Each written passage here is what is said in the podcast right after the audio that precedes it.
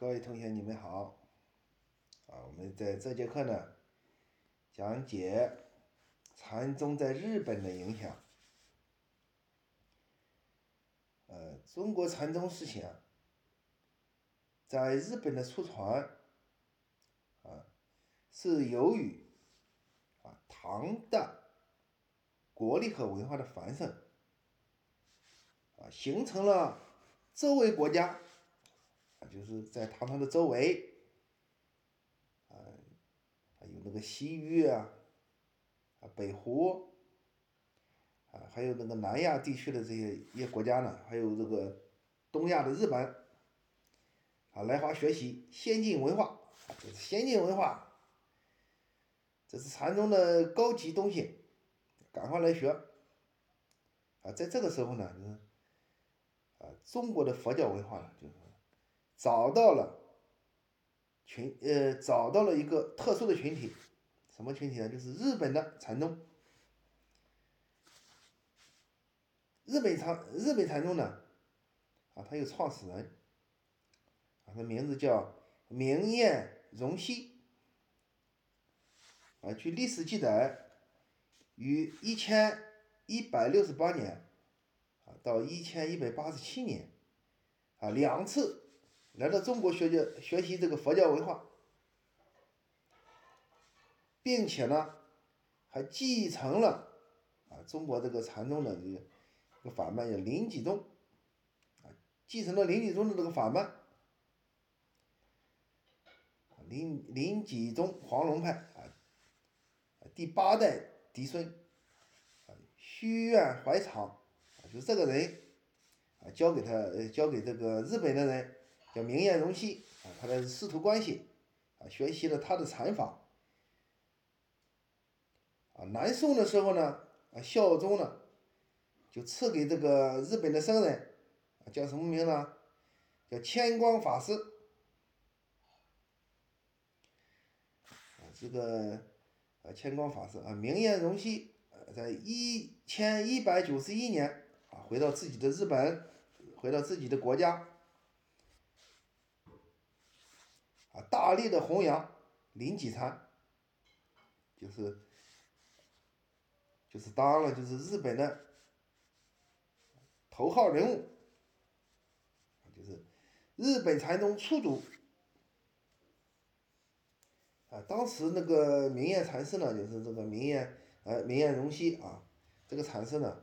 啊所处的时代啊，刚好是就是日本佛教。最兴盛的时代，哎，就日本佛教出现两个问题，一个是日本佛教和这个日本的禅宗啊出现了啊两个教系，日本的禅宗呢是继承了中国的徐彦怀唐继承了他的那个禅法在日本史上呢啊称为什么呢？镰仓时代。幕府，日本幕府执掌政权，也就是说，所谓的这个武士啊，统治武士来统治日本。另外一个呢，就是禅宗文化啊，与当时的日本的呃主流文化相适应。由于获得了幕府将军的支持。啊，禅宗逐渐在日本获得了很大的发展。啊，禅宗禅宗的生死啊，很受日本武士欢迎，就是说他这个啊生死观念啊生死一如啊这种思想呢，对日本的武士就是影响很大。就是这个武士呢，在这个武术方面呢，就是。达到了就是无勇不畏生死的精神境界。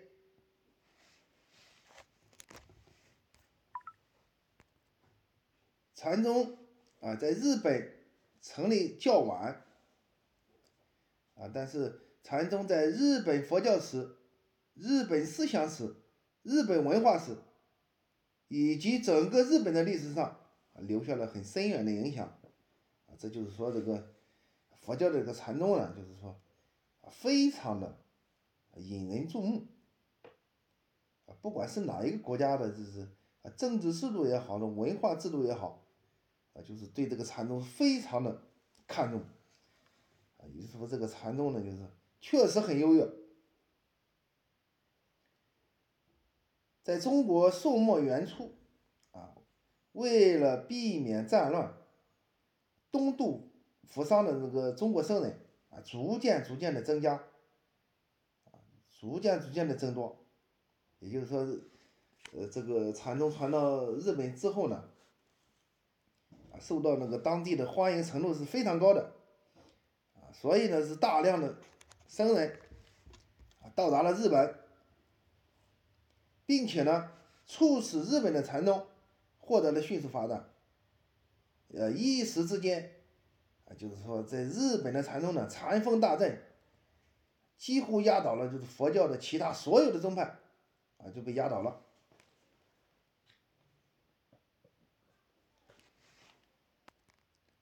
啊，由于禅宗啊，啊，他的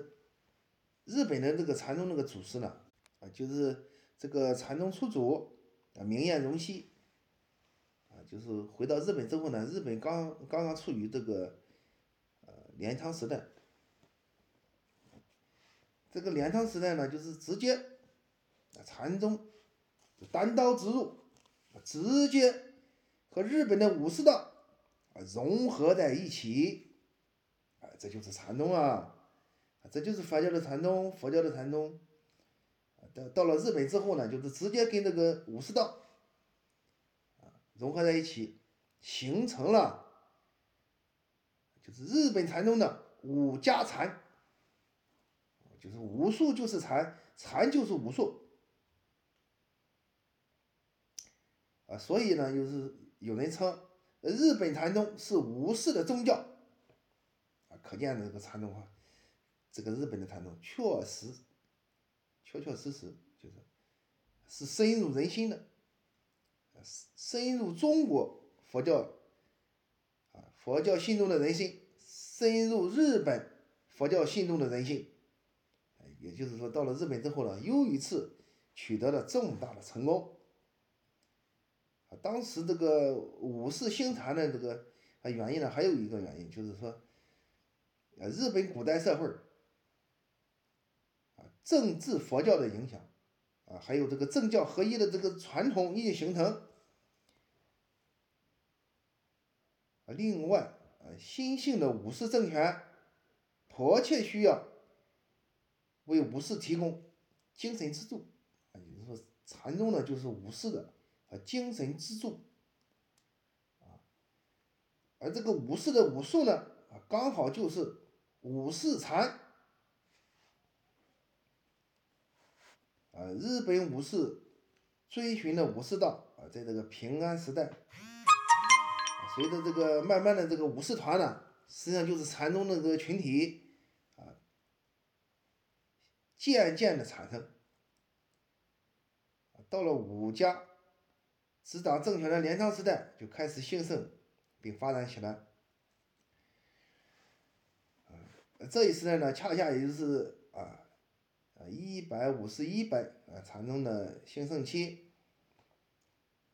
啊，在这一时期呢，两种主流思想啊自然产生交流，所以呢，禅宗和武士之间进行了双向选择，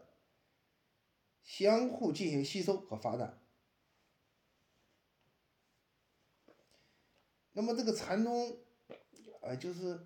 呃，在日本这个影响这么大，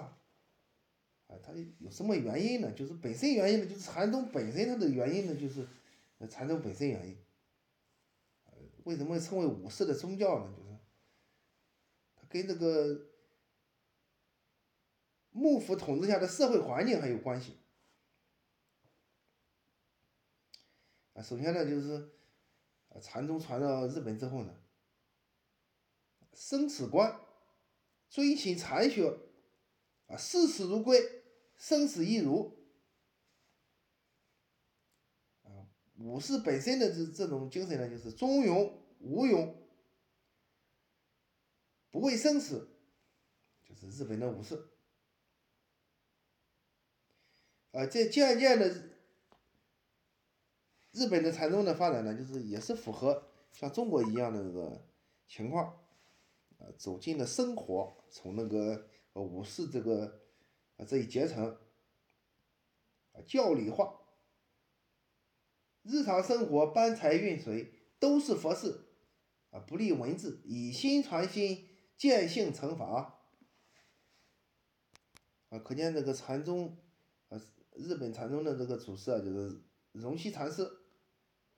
啊，他也叫荣西禅师，啊，另外呢，他还有一个啊名字叫那个啊明彦荣西。实际上，那个明彦荣西呢，他是啊本身是一个一个人的啊禅师的名字，但是在日本呢，还有一个荣西禅师，啊，有人说呢，他两个人是一个人，啊，但是啊也有的人说呢，就是说不是一个人。啊至于是具体情况呢，就是可能就是受这个日本文化的影响。荣西禅师两次来华学习啊，得到了证悟。回国之后，全力插弘禅法啊。一二零二年，啊，征夷大将军源赖家啊，在京东。京都洛东亚河畔创立建仁寺，并且受命，啊，荣西为开山祖师。啊，荣西呢，这时候呢，就在寺院内设置道场，台密禅山东，山中兼学，啊，人才荟萃，生意日隆，震动朝野。后来呢，就是中国啊，中国陆续有宋代、元代高僧。啊，陆续来到日本，致使日本的佛教禅宗愈见兴隆。啊，荣西禅师呢就啊理所应当的就是说坐上了啊临济禅门的这个尊位。这个时候呢，日本僧人研究禅宗思想的兴趣啊，就达到了一种兴趣。什么兴趣呢？就是禅宗的这个不立文字啊，深入人心啊。啊，就是深入人心，就是日本日本的民族对这个佛教的禅宗产生了极大的兴趣，并且并并且还有中国的这个啊高僧到达了日本，啊，轰动一时，令世人瞩目。公元一二二四年，啊，日本有个僧人叫明泉和尚。与弟子道元再次来到中国，啊，当时中国是宋朝，来求法。回国后，啊，这个道元禅师呢又开开创了新的禅宗法脉。什么法脉呢？就是曹洞宗建立了永平寺。这个是这个时候呢，呃，中国那个禅僧啊。呃中国的禅僧就是中国佛教的禅僧，这时候啊看到了日本学习禅宗的这是啊这种情况，这种情况是看到了啊，在战乱的时候呢，纷纷到日本避难啊，直到今天就是说，直到今天中国到日本的这个人次啊，就是高人次。实际上，中国和日本早就有了这种。呃，早期的交流啊，就是在禅宗学佛这方面啊，早就开始交流了。这一切的一切，都归功于一个人的功劳，那就是谁呢？明艳荣西啊，就归于这个人啊。那么那个明艳荣西啊，他讲的这个临济宗的传承如何呢？呃，在在日本有一个名声。啊就是他是临济宗的中性者，啊，叫白隐惠鹤，啊，的号胡林，啊，靖港县人，十五岁在松阴寺出家，赐法于信农范山的正寿老人，啊，是妙心寺的首座，啊，他为什么称作临济宗的中性禅祖师呢？并且被誉为五百年间出的大德，现代临济宗之父。也就是说，禅宗呢，就是到了日本之后呢，获取了很多很多的，就是日本的人才，其中这个这个人才呢，就是白银慧鹤，他就是一个高级人才，啊就像啊中国禅宗里面那个慧能，啊这个这个白隐慧鹤也是高级人才。对于临济禅业的啊，业绩呢是非常大啊。首先呢，这个北隐会鹤复兴了临济宗的松阴寺，然后他又开创了妙智山观音寺、无量寺、三岛龙泽寺。有了这几个庙呢，就是说啊，北隐会鹤呢，就是根据自己的啊。就是人才嘛，就是他是个和尚，根据自己的体验，建立了公安禅体系，啊，也就说明什么问题呢？就是这个禅宗呢，在日本呢，终究是日本的问题，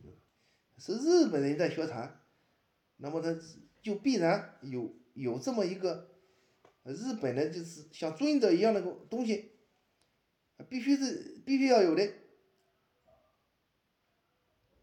啊，他还将禅宗的悟悟禅做了仪式的简略化和坐禅方法的变更，以及密室的参禅啊，就他在在这方面呢，就是做出了重要贡献，并且还创造了一个公案，叫“执手之声”啊，这种公案非常的著名。被日本信众所敬仰，被日本人民所敬仰，啊，禅宗在日本佛教立下了汗马功劳。啊，有人要问了，这个日，呃，这个日本禅宗到了到了这个日本之后，它是怎样跟那个日本的武道相结合的呢？首先是不怕死这方面，啊，禅宗已经解决了就是六祖慧能、五祖弘忍解决了这个生死问题，就是解脱生死。到了日本之后呢，日本武道有一种精神，就是不怕死，啊，不怕死，两个两者结合。中国武术的背后呢，有禅的思想和练身术，啊，到了日本也是这样，学禅跟和学武是一样的，提供了这样一个伟大的机遇。日本武士，啊，日本武士。在的发展呃发展的发展的顶峰啊，有这样两部经书，《不动智神妙录》《太阿记》啊，这就是禅与武相结合的精神产物啊，在这个日本武士流派呢，就是说柳生派。柳生派就是直接就是禅宗，日本禅宗，啊，家传兵法术，啊，有这样两本书《杀人刀》《活人剑》，直接就是把禅作为武士道的哲学，啊，武士武士道的就是训练的这种，训练的这种方案，直接就是采自禅宗。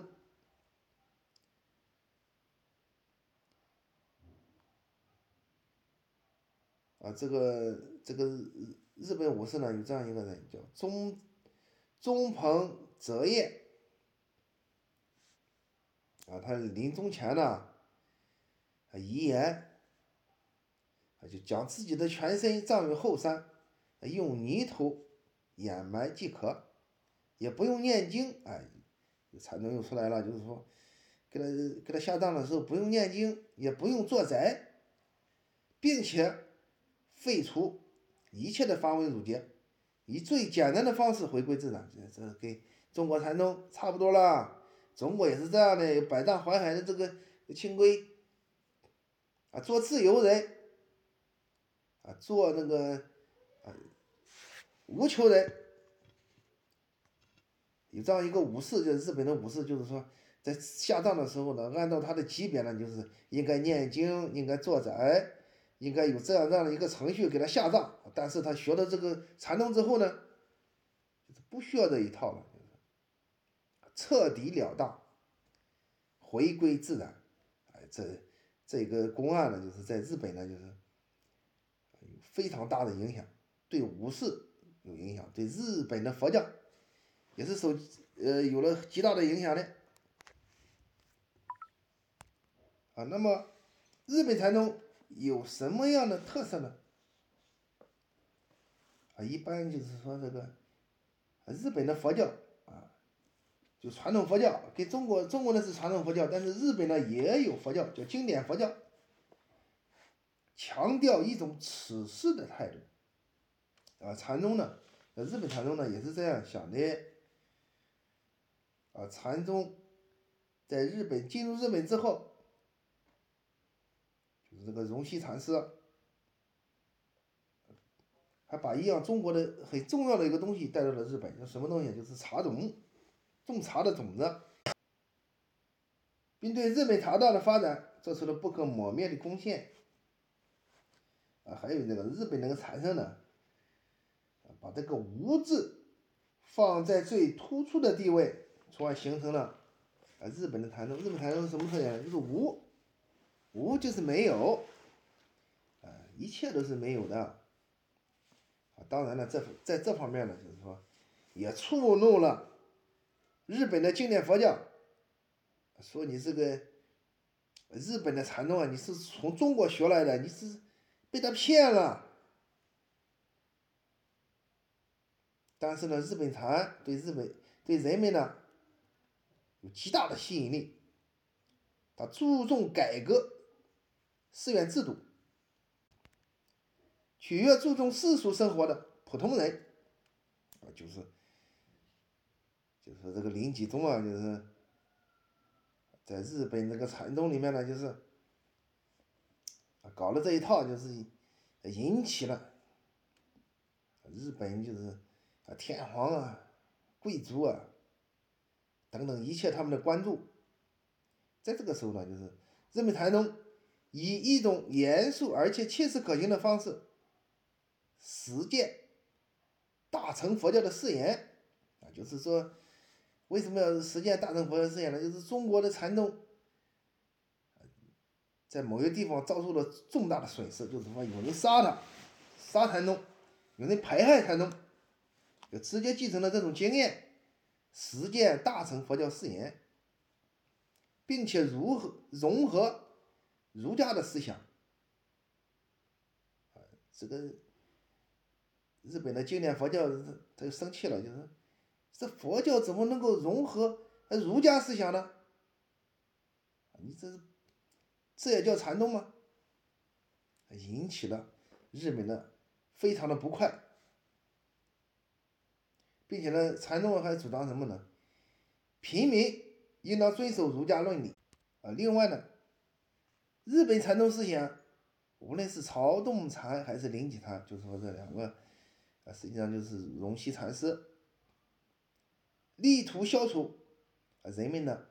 啊先人为主的主观念，就是在日本人就是先人为主啊这种观念呢非常强强烈，但是呢。日本禅宗力图消除人们这种观念，强调日常用来区分和理解事物的语言概念，在本质上是误导性的。哎呀，这下子可好了，就是日本的那个经典佛教，这是搞什么呢？就是日本禅宗，你怎么可能这样理解呢？就是